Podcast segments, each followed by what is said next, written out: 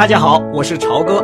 现在您听到的是专辑《听朝歌读名著》，请大家收听《战争风云》。对不起，杰斯特罗说，他好奇的盯着那个人。这张照片看了让我泄气，我早就衰老的认不出来了。显然不是这样，因为我就是从这张照片上认出您来的。我的名字叫阿弗兰·拉宾诺维茨，亨利太太您好。然后他就改讲清晰的英语，只是他的口音有点怪，也有点粗重。娜塔莉怯生生的向他点了点头。他接下去说：“你们来了，我很高兴。我问过罗斯先生，还有没有别的美国犹太人留在罗马。”知道了，艾伦·杰斯特罗博士还在这里，这可让我大吃一惊。你是在哪儿捡到这本书的？杰斯特罗的口气有些调皮，一点点钦佩的暗示都让他感到非常的温暖。在这里一家卖外国旧书的店里买到的，我早已读过这本著作，真是一部杰作呀。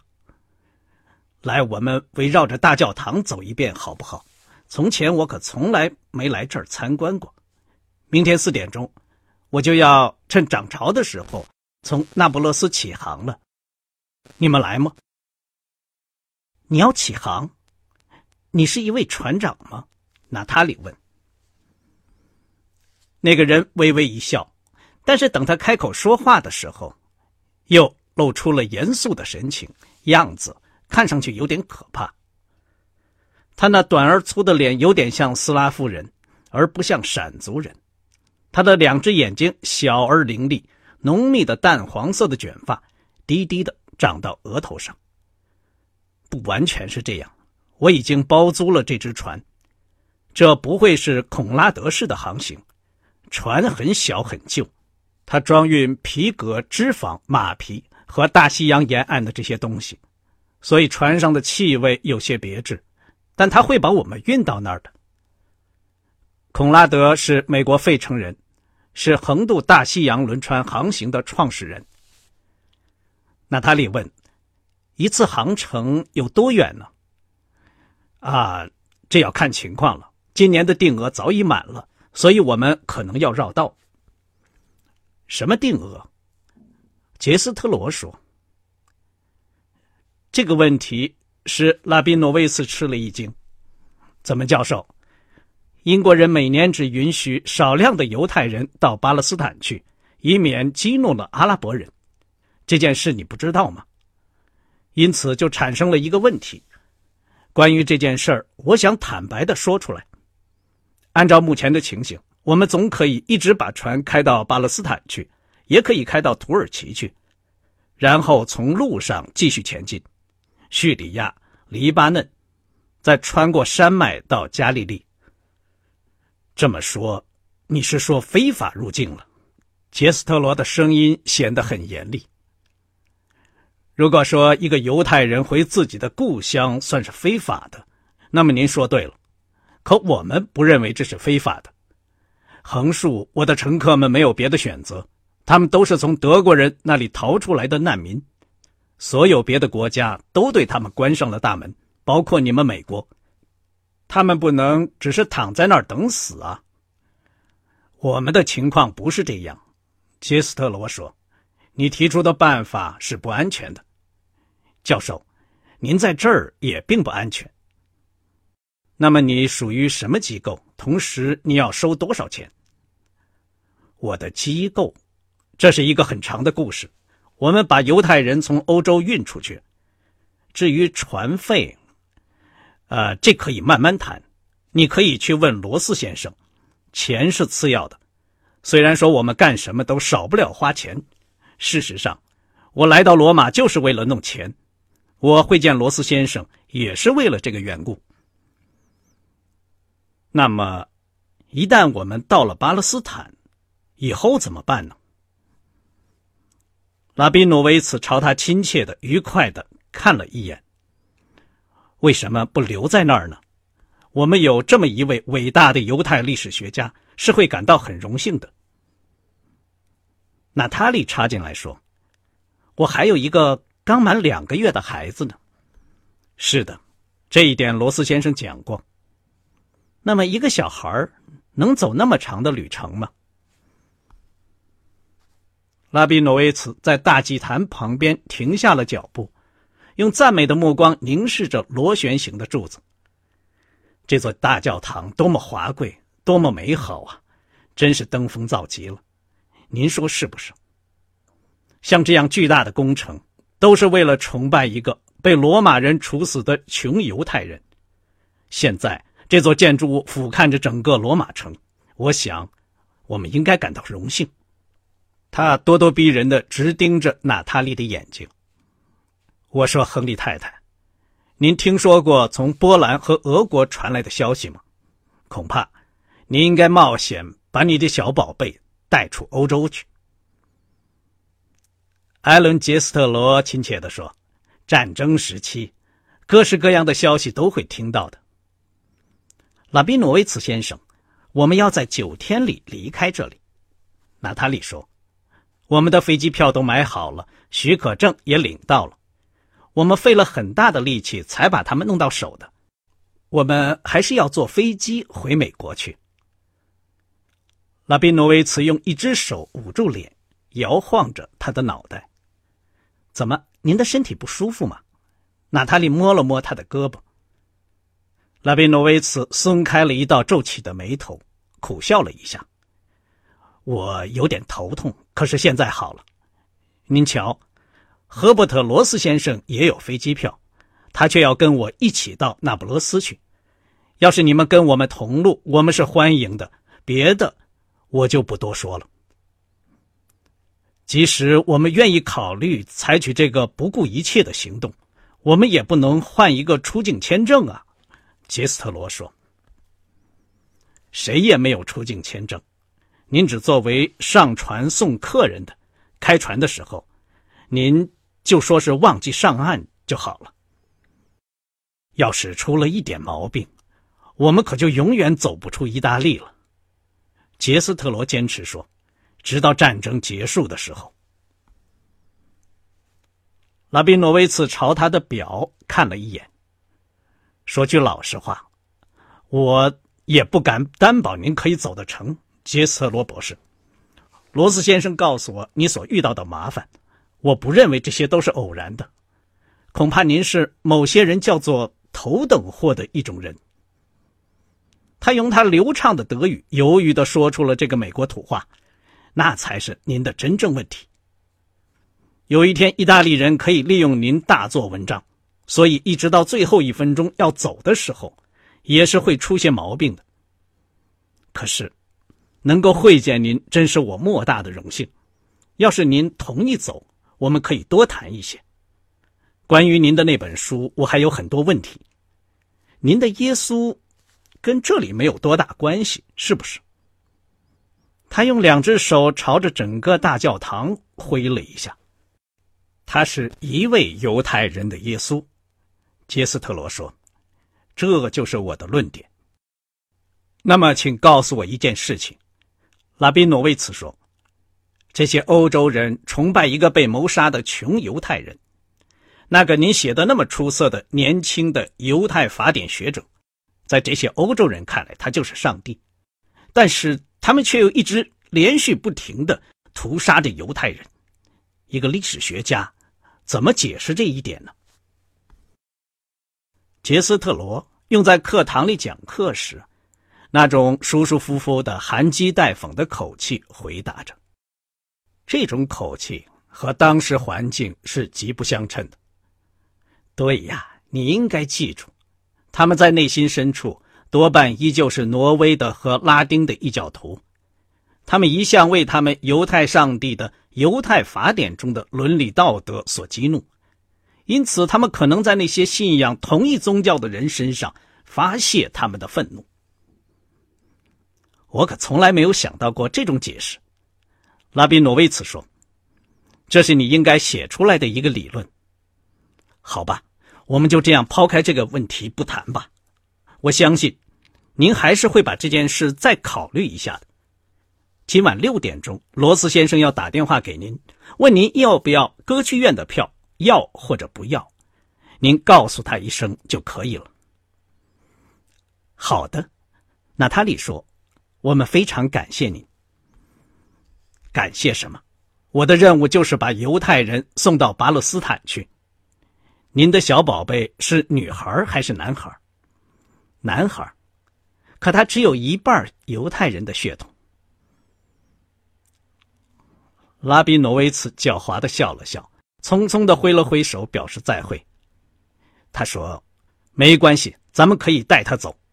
我们需要男孩子。”说完，他就快步走开了。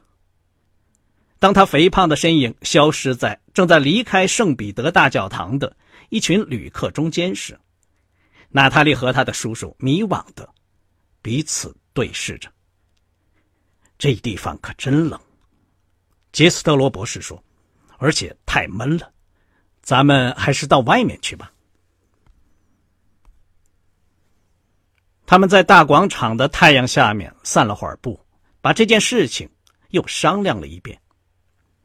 艾伦倾向于马上打消这个念头，但是娜塔莉主张多考虑一下，或者跟罗斯商量一番。娜塔莉一想到他要走，心里就很不安。杰斯特罗指出，罗斯并不像他们那么安全。一旦美国和意大利之间爆发战争，那是对日危机中的一个威胁。大使曾经答应为他们在外交人员列车上留两个座位，和新闻记者以及大使馆人员一同离开。罗斯可没有得到这种保证。今年年初，大使馆一再提出警告，要他离开，他情愿担着风险留下。现在他可要承担后果了。如果他要冒险试一下非法出境，那并不是说他们两个人也有必要这么做。回到旅馆里，娜塔莉发现孩子已经醒了，而且非常的烦躁。这个男孩似乎太小、太柔弱了，让他在海上航行恐怕会经受不住的。何况这次航行连目的地都不明确。更不用说不合法了。坐在一只拥挤的破船上航海，毫无疑问，食物、水、卫生条件和医疗服务都很有限，还可能长途跋涉穿过山区，终点也是一个原始的不安定的地方。的确，娜塔莉只需要朝他的孩子看了一眼，他的主意就已经打定了。罗斯准时在六点钟打来了电话。嘿，娜塔莉，你要歌剧院的票吗？在电话里，他的声音是亲切的，但是听上去也有些焦灼不安。娜塔莉说：“赫布，我想我们不去了，多谢你那位替我们搞到票的朋友。”娜塔莉，你在犯一个错误。罗斯说：“我想。”这是最后一次上演了，你已经打定主意了吗？我已经打定主意了。好吧，祝你幸运，年轻人，我是肯定要去的。在凉爽的早晨，在远方传来的教堂的钟声中，杰尼斯·亨利离开了家，开车向珍珠港市驶去。维克多在七点钟把他吵醒。他咳得非常厉害，发烧几乎到了华氏一百零五度。医生在电话里打着哈欠，他提出了一个用酒精擦皮肤的方子，以便把孩子的热度降下去。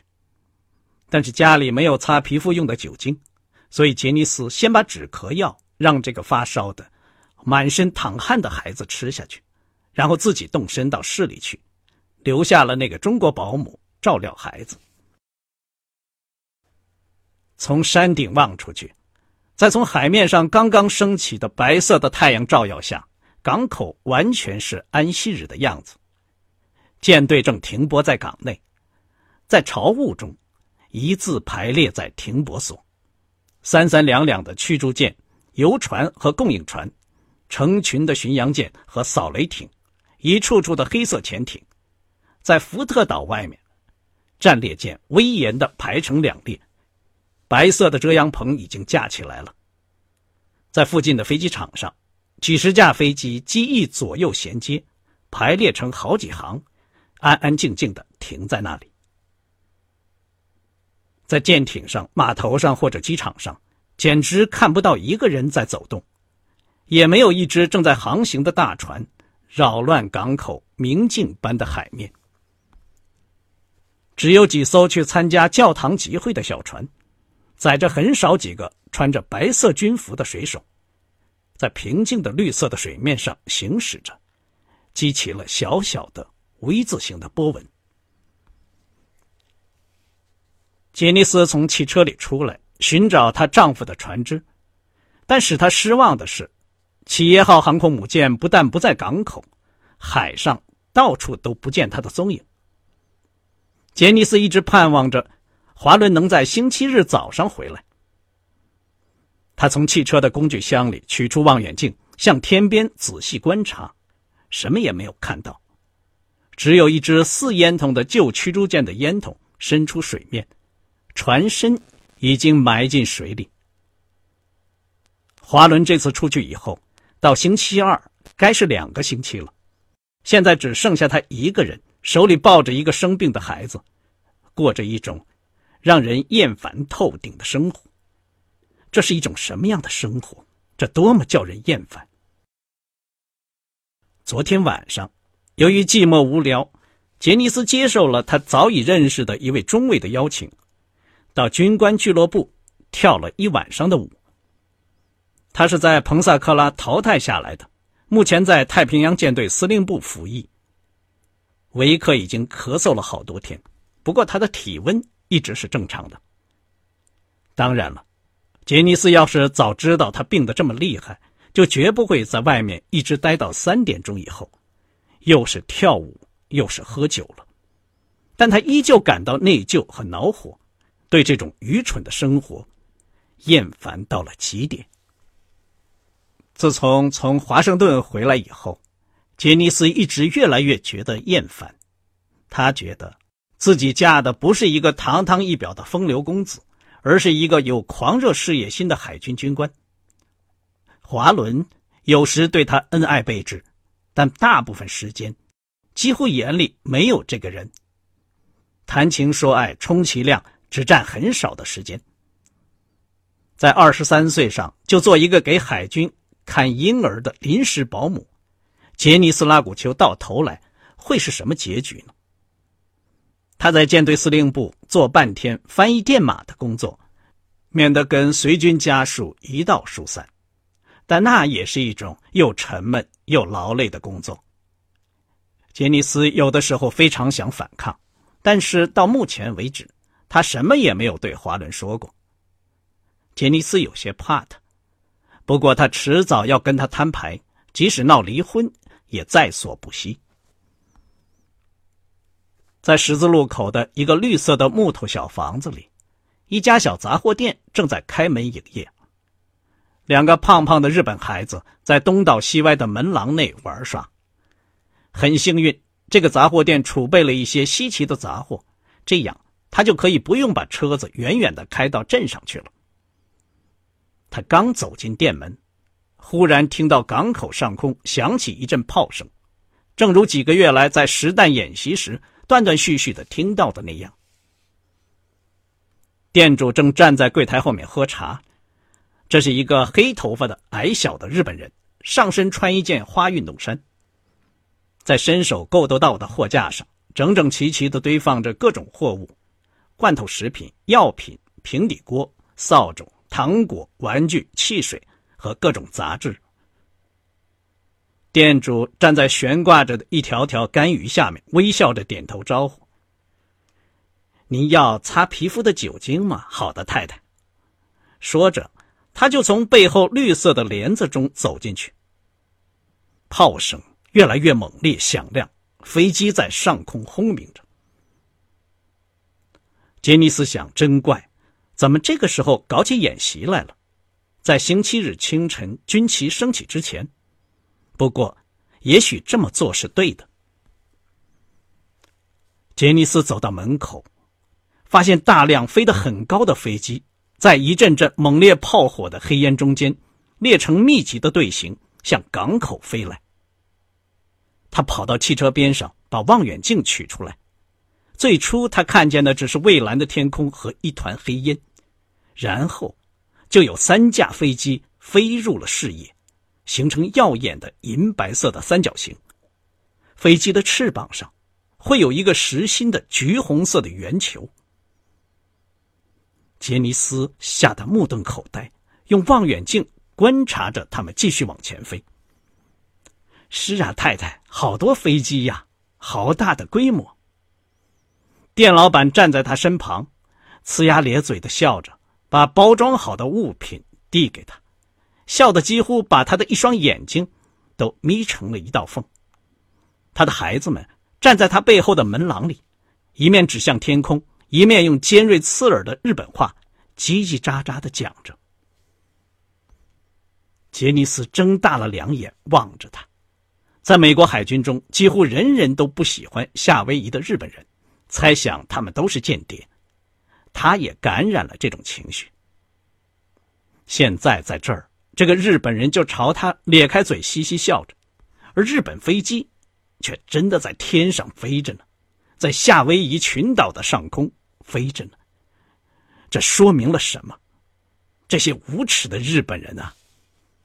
他把东西接过来，态度生硬的猛地把望远镜递给他。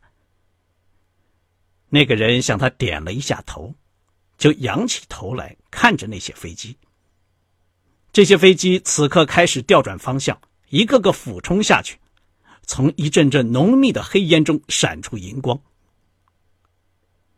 这个男人喉咙里发出一个古怪的声音，不动声色的直立着，把望远镜递还给他，呆呆的看着他，一双斜着的眼睛就像黑玻璃一样。那些涂着橘红色标志的飞机所呈现的景象虽然很怕人，但仿佛有点虚幻。